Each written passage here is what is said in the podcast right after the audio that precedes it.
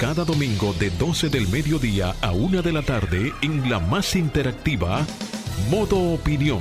Una propuesta informativa donde podrás conocer los temas de actualidad política, empresarial, social y cultural. Modo Opinión.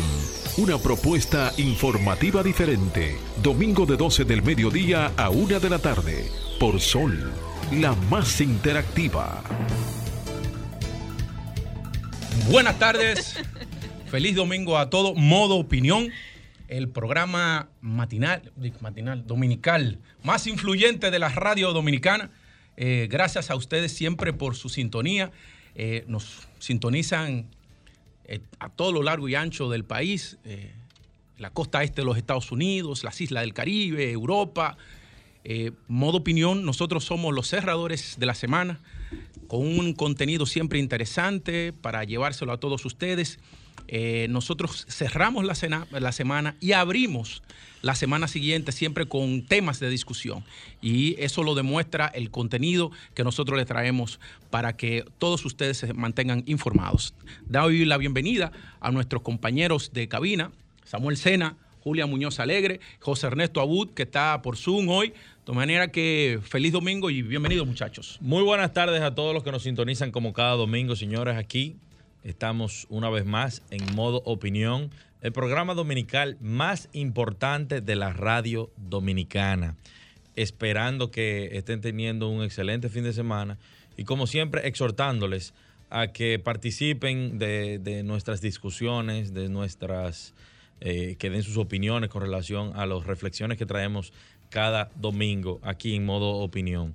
En la tarde de hoy quiero eh, extenderle eh, mis eh, condolencias a la familia Suárez por el fallecimiento de Alberto Suárez, en especial a doña Miguelina Suárez, a Guillermo Sención Suárez, Joel Sención Suárez, Maciel y Patricia. Toda mi solidaridad con ustedes en este momento de dificultad. Déjame decirte que es muy lamentable. Yo estuve ayer allá en la, en la funeraria eh, Alberto era un gran amigo mío, un hermano, y había que ver la energía que siempre irradiaba eh, Alberto y la positividad.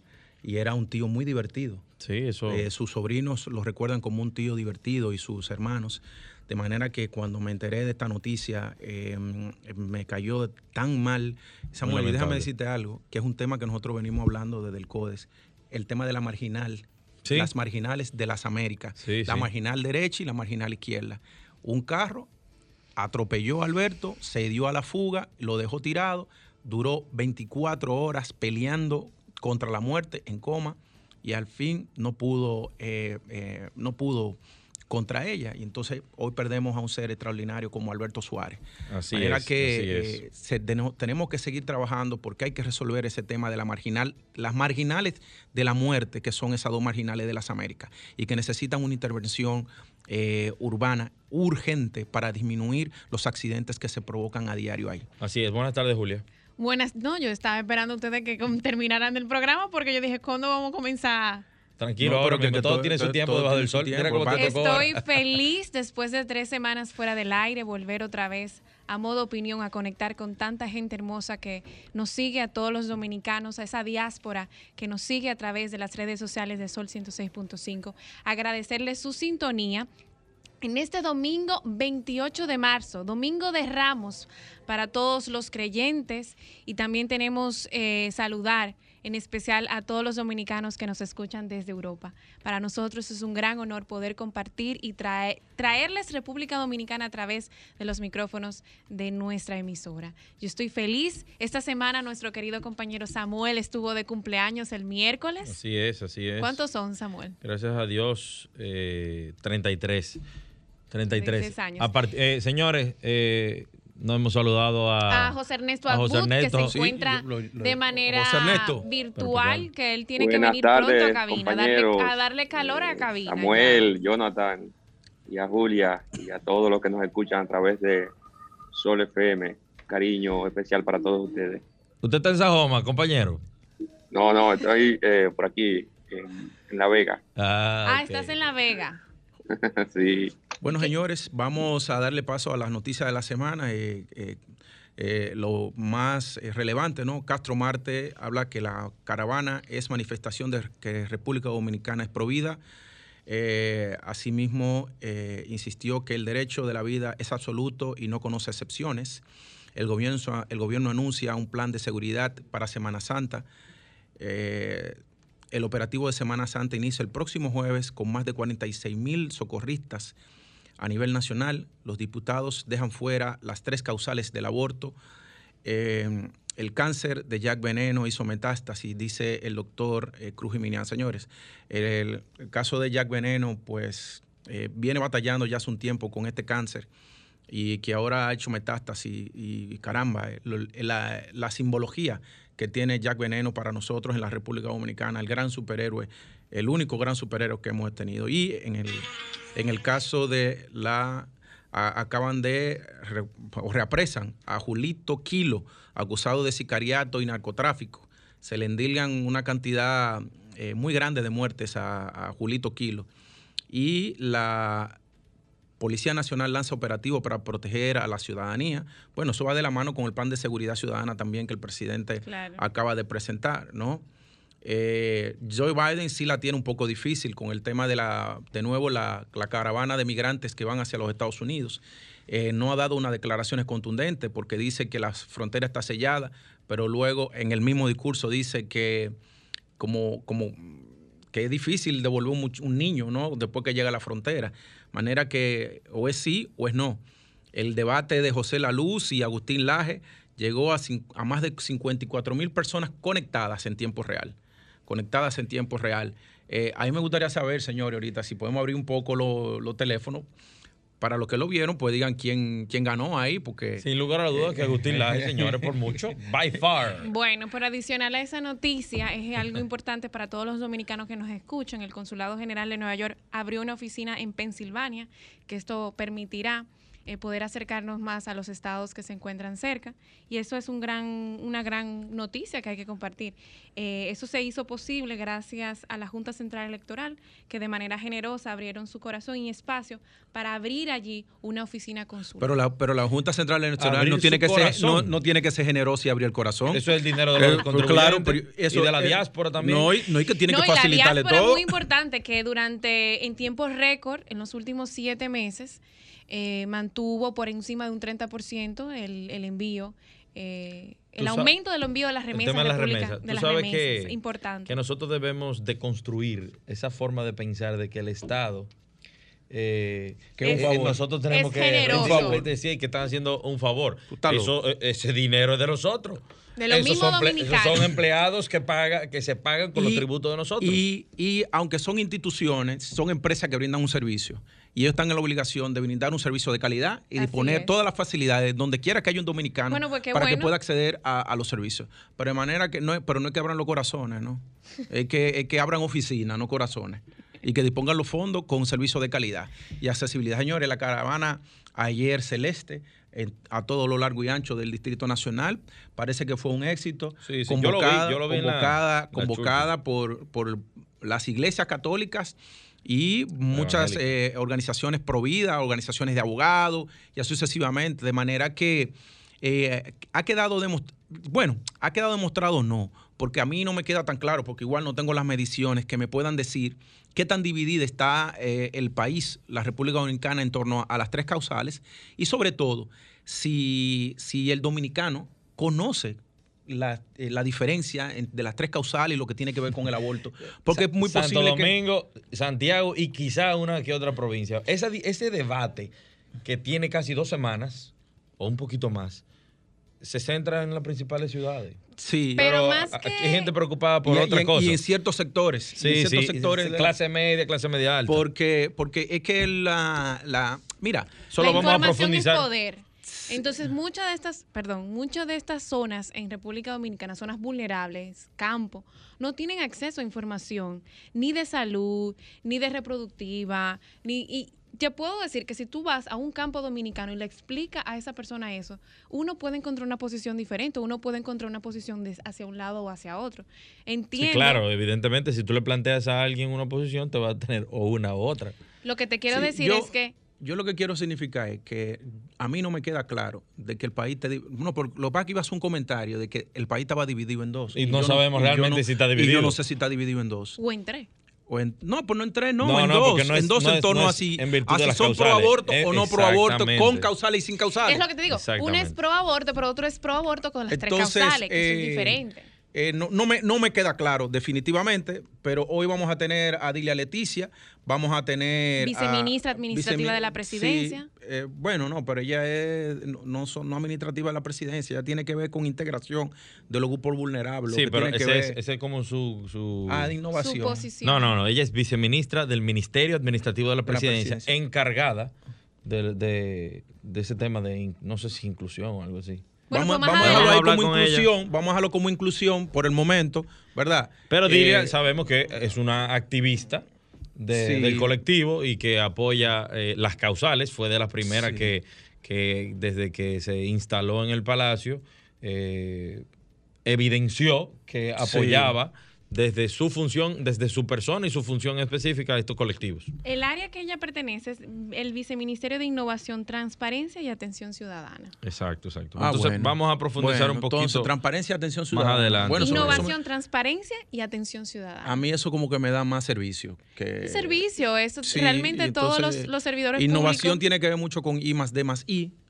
Eh, o sea, no- ahí no veo como dónde entra el tema de lo que estamos hablando. que pero los bueno, cargos lo hace la gente. exacto. Bueno, también, entonces que la gente es. crea su agenda. De manera que vamos a pasar, señores, a una pausa y ahora volvemos con los comentarios de nuestros compañeros.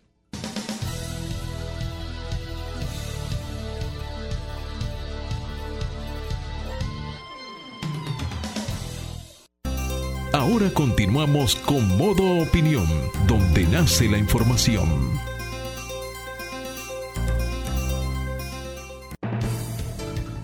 12, 14 de la tarde, modo opinión, los cerradores de la semana. Y ahora pasamos al comentario de Samuel Sena. Sí, muy buenas tardes. Señores, algo que, que está preocupando al mundo por sus consecuencias globales es eh, el bloqueo que se está dando desde el día 23 de marzo en el canal de Suez, ¿Cómo así? en Egipto. El buque, el buque Ever Given de la empresa Evergreen, quedó atascado en un punto del canal de Suez el martes y las consecuencias que, va a, a ocasionar al comercio mundial eh, ya se comienzan a, a observar. Aproximadamente ayer a las 3 de la tarde, 300 embarcaciones estaban varadas porque no se había podido todavía remover el, el buque que quedó atascado en el canal. Y real y efectivamente yo quiero, aunque eso quizá en la prensa local no se ha hablado mucho, eh, yo quiero eh, abordar ese tema y explicarles por qué, en cuatro puntos, por qué es de suma importancia que, que sepamos la situación que se está dando y las consecuencias de esto.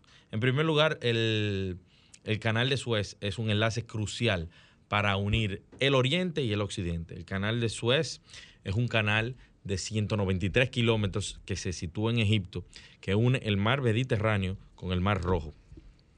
Y representa, o sea, por ahí pasa, el 12% del comercio mundial, según datos de la autoridad del canal de Suez. En segundo lugar, eh, tiene un valor diario aproximado de 9 mi- de 9.500 millones de dólares. La cola de barcos, señores, que está esperando atravesar el canal, que incluía eh, el, día miércoles a más de 40 cargueros, hoy por hoy eleva, se eleva por encima de 300 cargueros.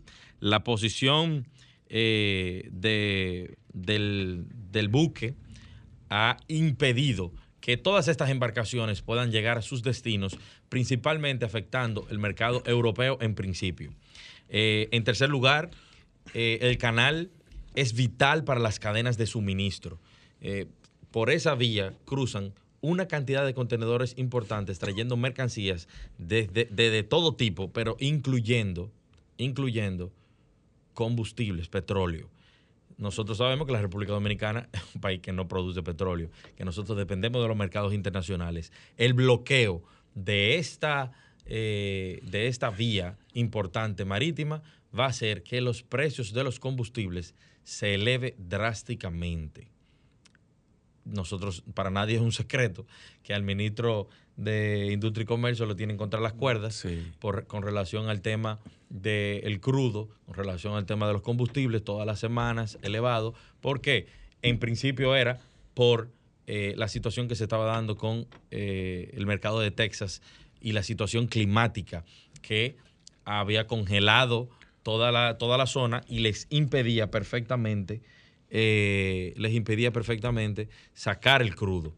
Hoy por hoy esta situación se complica aún más, se complica aún más al no permitir que estos buques con el crudo puedan cruzar hasta hacia Occidente.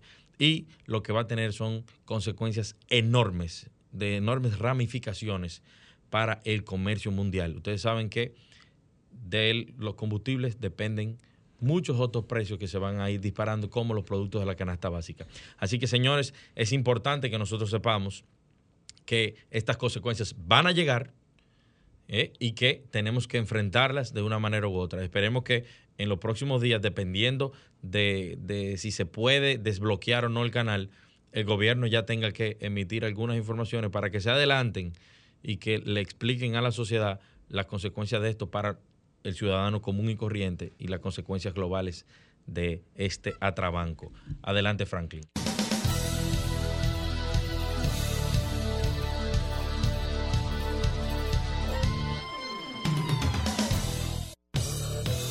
Ahora nos ponemos en modo opinión. Muchas gracias Samuel por tu comentario. Eh, claro que sí, que este impacto de este buque atravesado en el canal de Suez pues va a tener unas repercusiones eh, que todavía no lo estamos viendo a nivel del comercio global y, de los precios. ¿no? Los, la cantidad de camiones que hay a lo largo para la entrada al puerto ya son por millares eh, que no han podido acceder al puerto para poder exportar sus productos. Eh, ahora vamos a pasar, señores, con, con el comentario de José Ernesto Abut. José Ernesto, eh, estás sí, muy, muchísimas gracias, Jonathan. Eh, como Samuel explicaba, es, es, un tema crucial para el comercio de toda la región que pueda resolverse en lo más pronto este entaponamiento que hay por ahí. Y bien, eh, saludo nuevamente a cada uno de ustedes, al pueblo dominicano que nos escucha a través de Sol, la más interactiva. Y hoy quiero hablarle eh, de algo muy importante, de un tema que eh, de repente entra al debate y sale, pero que siempre es una de las preocupaciones de todo el pueblo dominicano. Y yo sé que muchas veces nos levantamos leyendo, escuchando y mirando noticias, unas positivas, otras negativas, pero particularmente, y sé que es el sentir de muchos, hemos notado el optimismo que transmite el presidente Luis Abinader. No menos cierto, en muchas ocasiones, este optimismo y voluntad de cambio que propone el primer mandatario se distancia en la medida que vemos las ejecutorias y planes que presentan algunos de sus funcionarios. Nuestro rol como joven dominicano, como político e incluso como opositor del partido de gobierno se centra en aportar para que eh, en temas de interés nacional que entendemos que son neurálgicos para que nuestro país siga avanzando, como lo es la seguridad ciudadana, que los dominicanos, mejor dicho, conocemos como la inseguridad ciudadana. Por eso hoy quiero eh, traer al debate el anuncio, el recién anuncio que hace el gobierno, el presidente Luis Abinader, eh, de su plan de seguridad ciudadana que se basa en cuatro ejes fundamentales. La identificación de amenazas, una reforma policial, transparencia y un sistema de seguridad ciudadana.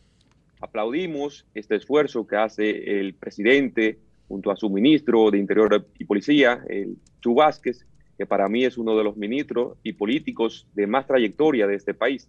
Sin embargo, vemos que cada ministro que llega, de alguna u otra manera, hace sus aportes, pone en ejecución nuevos programas y luego eh, la mayoría, sin darnos cuenta, se caen cuando hay un cambio de gestión.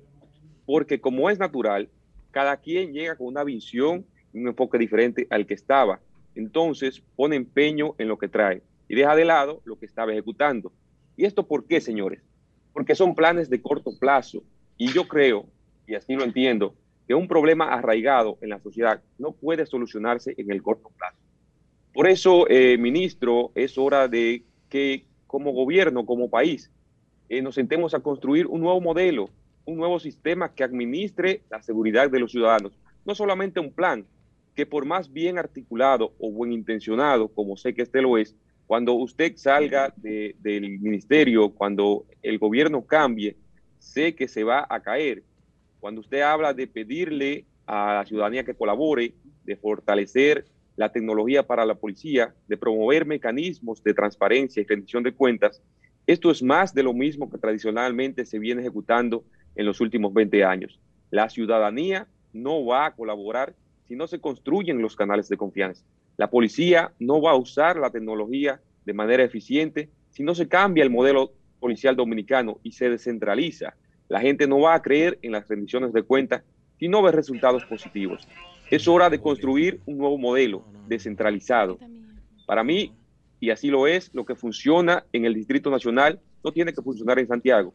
Lo que funciona en La Vega no funciona en Dajabón, por ejemplo. Son ciudades con cualidades y realidades diferentes. Por eso debemos, creo que, explorar casos de éxitos de otros países y veremos que son descentralizados. Si usted no quiere que en cuatro años se diga lo mismo que usted hoy señala de los planes eh, que han fracasado en años anteriores, empecemos la construcción de un nuevo modelo de seguridad ciudadana de largo plazo, más bien un cambio de sistema y cultura de cómo hemos venido administrando el tema como autoridades. Adelante, Franklin.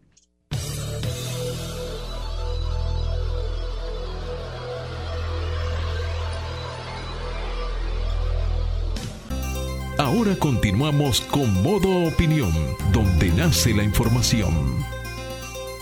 12.25 de la tarde, continuamos en Modo Opinión, eh, su programa dominical más influyente, los cerradores de la semana. Eh, ahora tenemos la llamada de la directora de Péame, Catherine Motica, para que nos dé su versión y nos informe de cómo va, eh, cómo va todo con la, digamos, con la el emplazamiento que le hiciera la fiscalía eh, en torno a las fotos de los niños en el portal y las redes sociales de la organización que ella dirige. Dígame, Julia. ¿Nos eh, escuchas? ¿Está ahí? Sí, hola. ¿cómo hola, ¿qué tal? Antes de cederte la palabra, es importante que República Dominicana entienda que es John Péame, porque eso lo sabemos tú y yo pero que la gente entienda que estamos hablando con la directora de la primera plataforma de recaudación de fondos en línea, es decir, a través de Internet, para causas de pobreza y de emergencia en República Dominicana. como un crowdfunding. Exacto. En primer lugar, permítenos felicitarte por el trabajo que has venido realizando en, nombre de la sociedad completa. ¿eh? Ay, gracias. Sí, sí, nos sentimos y, no y ver y ver que es una joven igual que nosotros. ver gente joven con emprendimientos sociales de gran impacto porque eh, por ejemplo, en el caso Samuel y yo, que trabajamos en, impactar vidas, ¿no? A través de iniciativas de políticas públicas, pues cuando vemos jóvenes como tú, pues eh, entendemos que, son organizaciones que hay que apoyarla y que hay que incentivarla, ¿no? Así es. ¿Cuál, es, ¿Cuál es la situación al día de hoy con relación al emplazamiento que se te hiciera desde la Fiscalía del Distrito Nacional, Catherine? Sí, mira, eh, todavía seguimos emplazados. Sí. Sí, todavía seguimos emplazados, todavía, y para que la gente entienda, porque creen como que es eh, un solo post, a nosotros se nos pidió específicamente que elimináramos todas las publicaciones que incluyeran niños y niñas adolescentes y se nos prohibió volver a publicar ninguna imagen o dato de niño o niña adolescente. Por escrito incluso está eso. O sea, es ninguna. Sí, y, una, una, una pregunta, ¿y tú tienes asesores eh, jurídicos que, que, que, puedan hacer, eh, presentar casos que, que donde se está utilizando fotos de niños y niñas y datos y demás para, para recaudar, porque por ejemplo yo veo muchísimas veces en los periódicos y, en, la, y en las redes, en las redes de los periódicos que te sale una foto de un niño pidiendo dinero porque tiene un problema de salud, ¿no? Sí. Yo también veo lo mismo. Hoy justamente nos hemos reunido con asesores legales que han llegado a nosotros por el tema del, del, del revuelo para ver qué se puede hacer, porque todavía el Ministerio Público no, no se ha retractado ni ha dicho que ya no lo va a hacer ni nada. Entonces, por esa razón. Y el no- acercamiento que tuviste con presidencia, ¿cómo? Con Conani. Con Conani, perdón. Con Conani. ¿Cuál fue el contexto? ¿Qué fue lo que se ventiló? Porque muchas veces las redes sociales muestran ciertas cosas para como calmar a veces el ruido mediático. Sí, Pero realmente, sí. ¿cuál es el contexto? Sí, mira, nosotros agradecemos mucho a la directora Conani que fue quien nos recibió realmente. Y lo que ahí se habló fue de hacer un protocolo, porque no lo existe, de cómo publicar eh, imágenes de niños y niñas adolescentes en todos los medios, no solamente nosotros. Entonces, por eso que yo digo que no, no hemos entendido por qué no hemos recibido reporte del Ministerio Público cuando ya de por sí Conani va a trabajar de la mano de nosotros. Entonces, Ah, perfecto. Bueno, mira, eh, una cosa, eh, Catherine. Eh, sabe que John Péame es, es innovador y disruptivo, si se puede decir, en la República Dominicana, ¿verdad? Porque ha, innova- ha innovado, eh, por ejemplo, todavía los, partidos políticos no han logrado que la ciudadanía se, se, involucre y cuando tienen un candidato que le guste, el done 5 pesos, 10 pesos. Sin embargo, tú lo has logrado para causas sociales, ¿verdad? Asimismo, es, me imagino que se te acerca mucha gente profesional, talentosísima, y yo me pregunto si ahora tú no puedes convertir esta situación en una oportunidad de que se te acerquen especialistas en mercadeo y en publicidad y en comunicación, y que tú generes una nueva forma de comunicar también para que no para que no riñas, como en este caso que si se puede decir que has reñido con la ley, ¿no? Y que tú también comiences a sentar cátedra de que se pueden hacer las cosas diferentes. Yo entiendo que sí, que también se puede tratar de hacer la cosa diferente. El tema está, vuelvo y reitero, que no fue que nosotros nos eh, censuraron para decir, mira, tienen que cubrir la imagen de esta forma, porque nos prohibieron publicar absolutamente nada de eso, ¿entiendes? Entonces, yo venir a innovar cuando yo no puedo publicar nada de algo es muy difícil. Sí. Bueno, es una situación. eh, yo creo que debería. eh, Yo puedo entender la posición de la fiscalía, que tiene que ser una, una, una posición categórica y cerrada en, el, en, el, en el, la, eh, la aplicación estricta de la ley. Sí Pero- entendemos eso, pero lo que también quiero darte a entender es algo.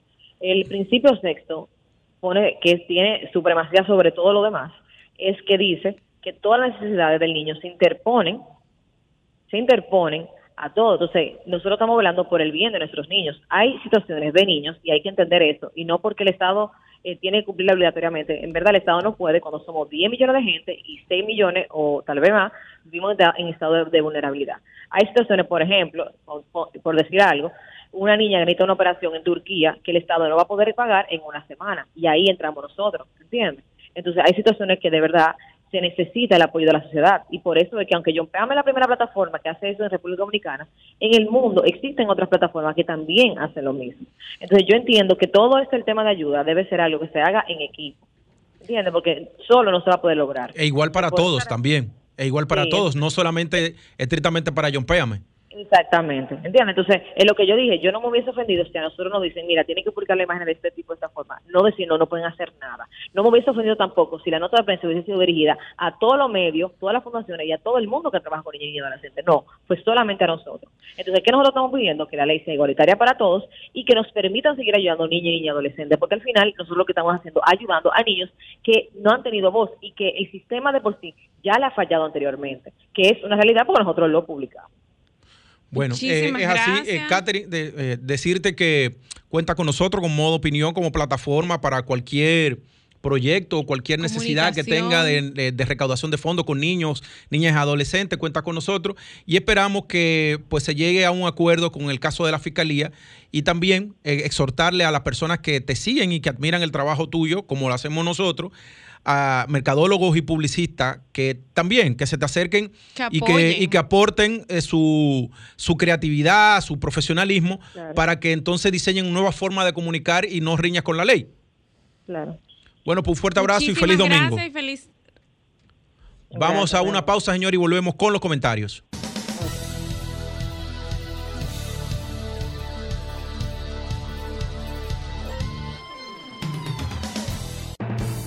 Julián. Bueno, buenas tardes. Entonces continuamos 12.35 de la, de la tarde. Ahora vamos con el comentario de Julia Muñoz Alegre. Mira, qué bueno que, bueno, ahorita querían comentar sobre el- lo que nuestra querida amiga de John Pea me estuvo compartiendo. Es un momento de mucha reflexión en la sociedad dominicana, porque igual que su plataforma, vemos muchísimas situaciones en las que no solamente son los niños, también los mismos envejecientes eh, están siendo expuestos y hay una ley en la que también vela por la protección de los envejecientes. En fin, yo creo que hay, que hay mucha tela de dónde cortar y yo entiendo y, creo que, que, el gobierno dominicano va a llegar a un, a un win-to-win porque cerrarles la oportunidad a estas plataformas a seguir continuando a hacer su trabajo tan hermoso es no es justo. Y aunque la ley dice que en ley la ley la ley no es justa para una pero es la ley yo creo que se puede llegar a un acuerdo y a una y una justa decisión entre ambas partes. Por otro lado eh, es importante destacar la República Dominicana actualmente ocupa en el mundo la sexta posición en lo que tiene que ver eh, la vacunación en América Latina de acuerdo a datos de la American Society. Y está encabezado está este ranking por Chile, Uruguay, Panamá, Argentina y Brasil. Se calcula que en base a las dosis administradas por, por, casa, por casa 100 personas a lo largo del tiempo. Después del sexto lugar de República Dominicana continúan naciones como Costa Rica, México, Colombia, Perú, Bolivia y Ecuador. Le siguen también El Salvador, Guatemala, Paraguay, Honduras y Venezuela según datos recopilados hasta este mes de marzo, dependiendo también del avance de las campañas de vacunación. En estos momentos, también cabe destacar que en el día de ayer el presidente Luis Abinader estuvo en un recorrido por el, Cibao, inaugurando varios varios edificios y, hospitales y fuertes de seguridad, anunció que los fabricantes de vacuna han incumplido con la entrega de dosis a República Dominicana y que están evaluando la situación porque es un tema muy delicado. Sin embargo, es importante destacar que el proceso de vacunación continúa vigente y que gracias a la solidaridad de países como India han aportado, hemos podido cumplir como país con el Plan Nacional de Vacunación en estos momentos demasiado difíciles para todos nosotros. Es importante que la población esté consciente de esto y de lo que estamos enfrentando, porque no somos los únicos países en el mundo que está frente a una situación de pandemia, de la situación precaria de salud, de la disposición de dosis para todos nosotros, que aunque es importante destacar que una parte de la población ha sido beneficiada de primera línea con estos, aún no hemos sido vacunados. ¿Tú te vacunaste, Jonathan? No, no, ¿por qué no? Porque sería una, eh, una, una desconsideración entonces, Habiendo, habiendo gente mayor de edad que no se ha vacunado, venir yo... Entonces, es un tema para recordar que en estos momentos eh, el tema de la empatía, eh, el tema de poder nosotros esperar y respetar las medidas que el gobierno está, porque hay mucha gente que está abusando de estos temas. hay gente que se está vacunando. Que se está vacunando, que no está cumpliendo y hay ahora mismo una escasez mundial. Y que es lo importante que nosotros como ciudadanos estemos conscientes y estemos big, y estemos vigilantes hasta estas personas. Yo no, puedo hacerlo que porque no es justo para todos nosotros. Yo no, yo no, papi y mami ya se pusieron la primera vacuna, pero ¿cómo yo me voy a vacunar si no estoy en riesgo? Y que sigamos con los... Si hay otros señores, porque yo no quisiera que, mi padre no tuvieran acceso a la vacuna. Entonces, una vacuna salva la vida de, cualquier otro envejeciente. Es para seguir vigilantes, seguir eh, utilizando las medidas de seguridad, seguir utilizando nuestra mascarilla y cumpliendo con los protocolos de seguridad. Sí, Adelante, Franklin.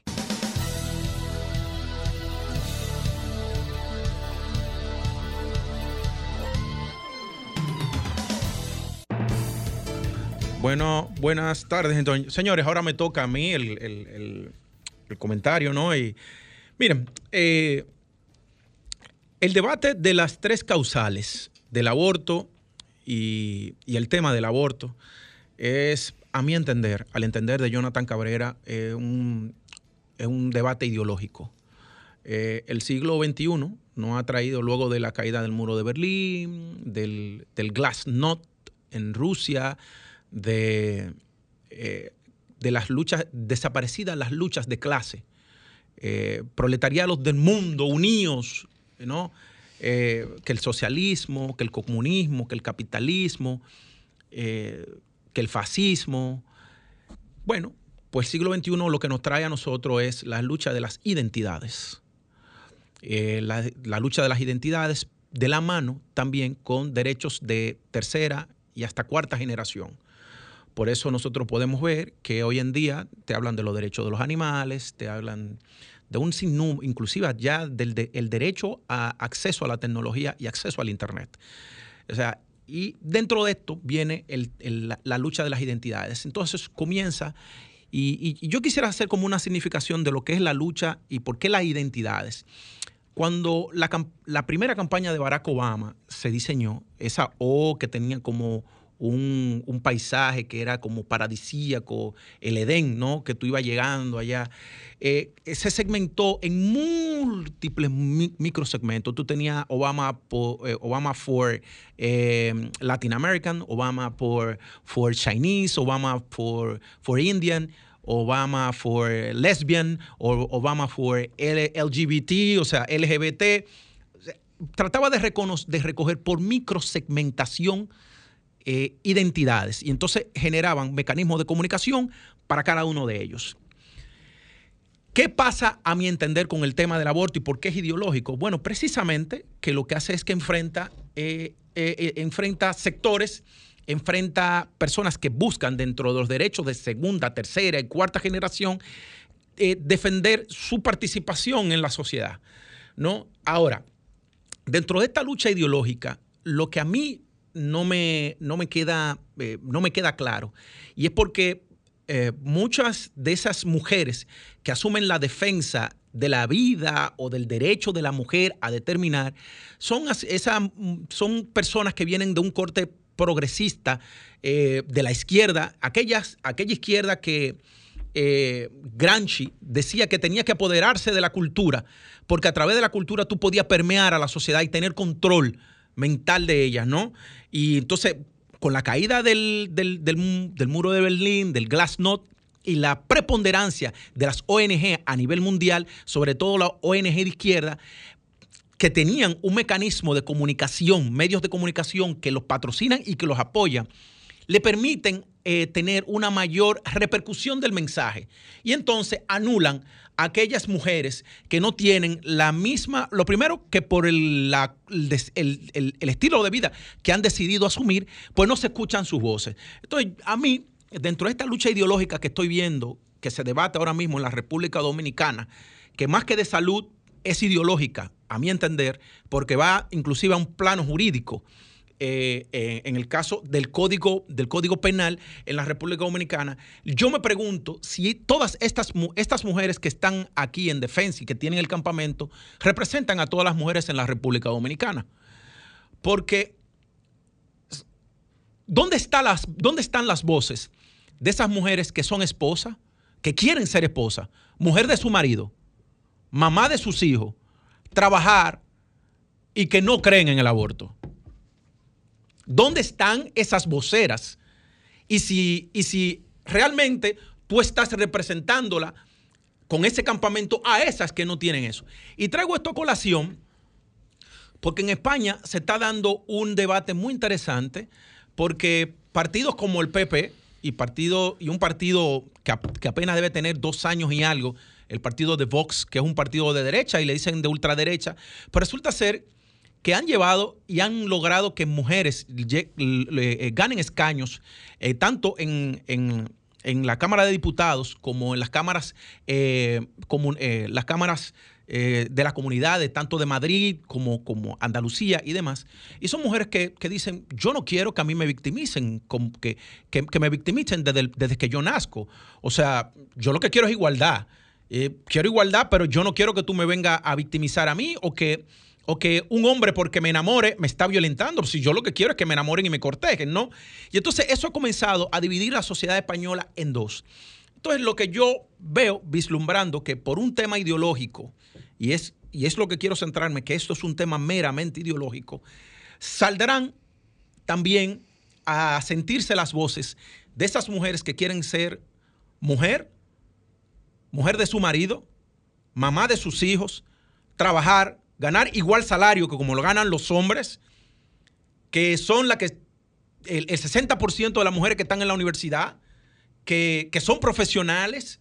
O sea, en algún momento va a salir a, a, relucir la voz de esas mujeres que también quieren sentirse representadas. De manera que yo considero que la mejor opción que se dejó es que el tema de las causales del aborto puedan ser debatidas mediante un referéndum en la República Dominicana. Franklin.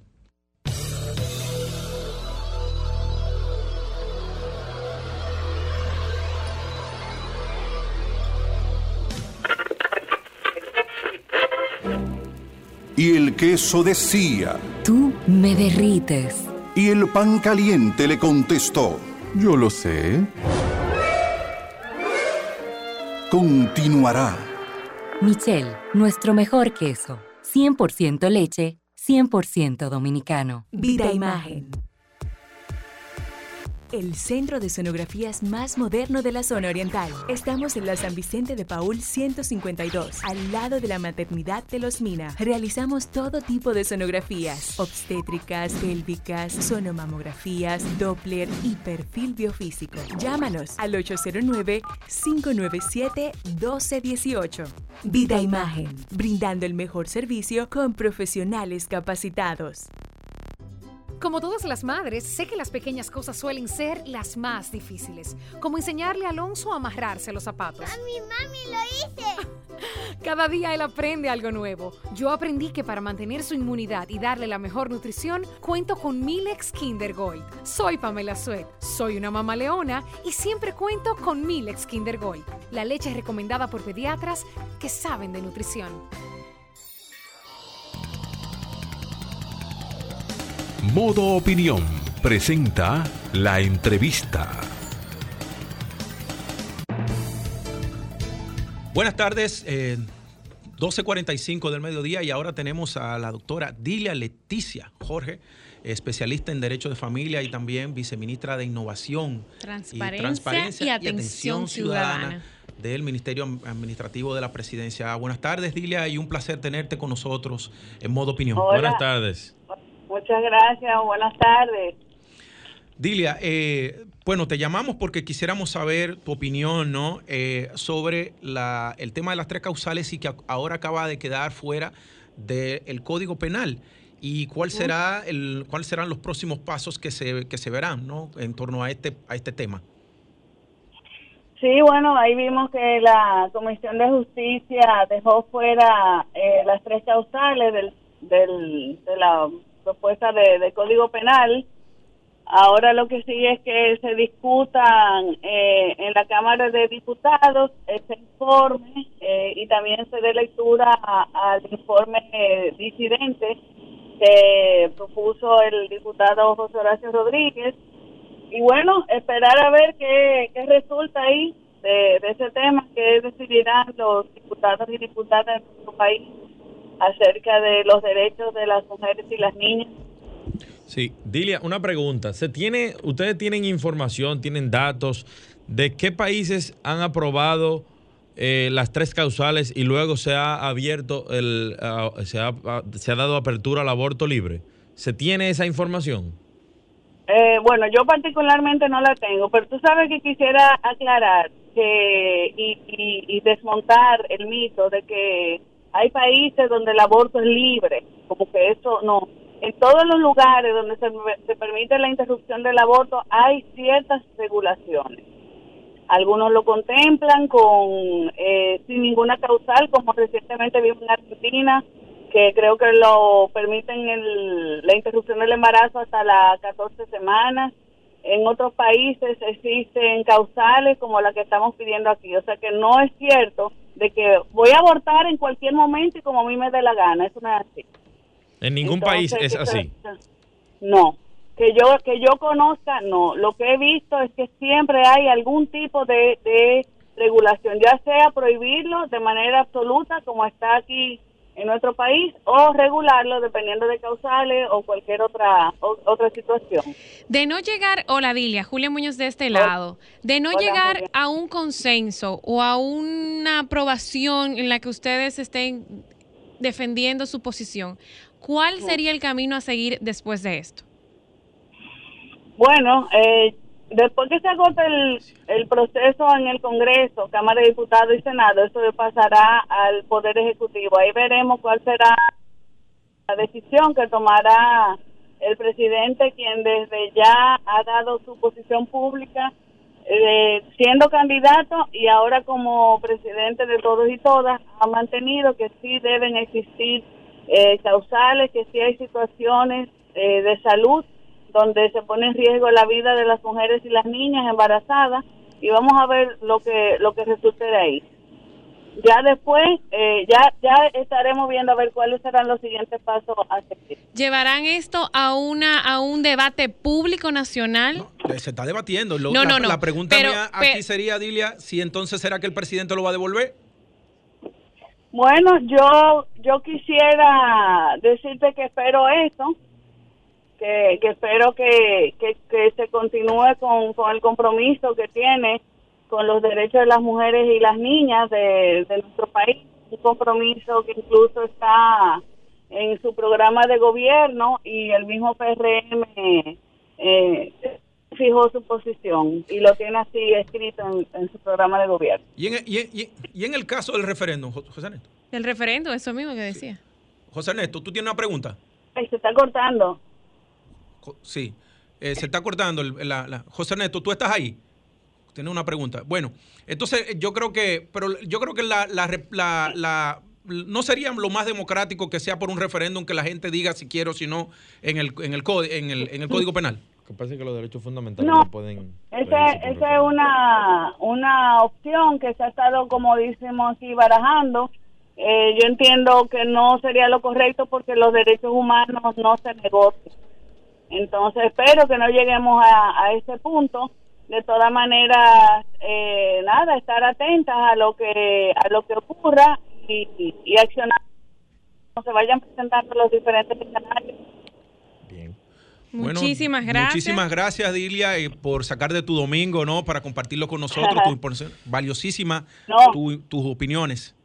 Muchísimas gracias a ustedes. Eh, nada, yo siempre, nada, simplemente para decir hoy, voy a aprovechar este espacio. Por favor, Claro. adelante. Nada, ah, estaba terminando ahora una cicletada de mujeres y niñas eh, que se llevó a cabo aquí en la, en la zona colonial, reivindicando el derecho que tenemos las mujeres y las niñas a la ciudad libre de violencia y libre de acoso contra nosotras. Bien, Excelente. Sabes que tienes gracias. aquí la- la- los micrófonos de nuestro programa para compartir las iniciativas que desde tu vi- viceministerio estás impulsando, un tema importante, lo de innovación y, y transparencia. Sí, muchísimas gracias y gracias por darme la oportunidad y gracias por siempre estar a la vanguardia con todos estos temas que, que impactan a la ciudadanía. Así es. Fuerte así es. abrazo. Fuerte abrazo y Un feliz domingo. abrazo. Hasta luego. Igual. Bien.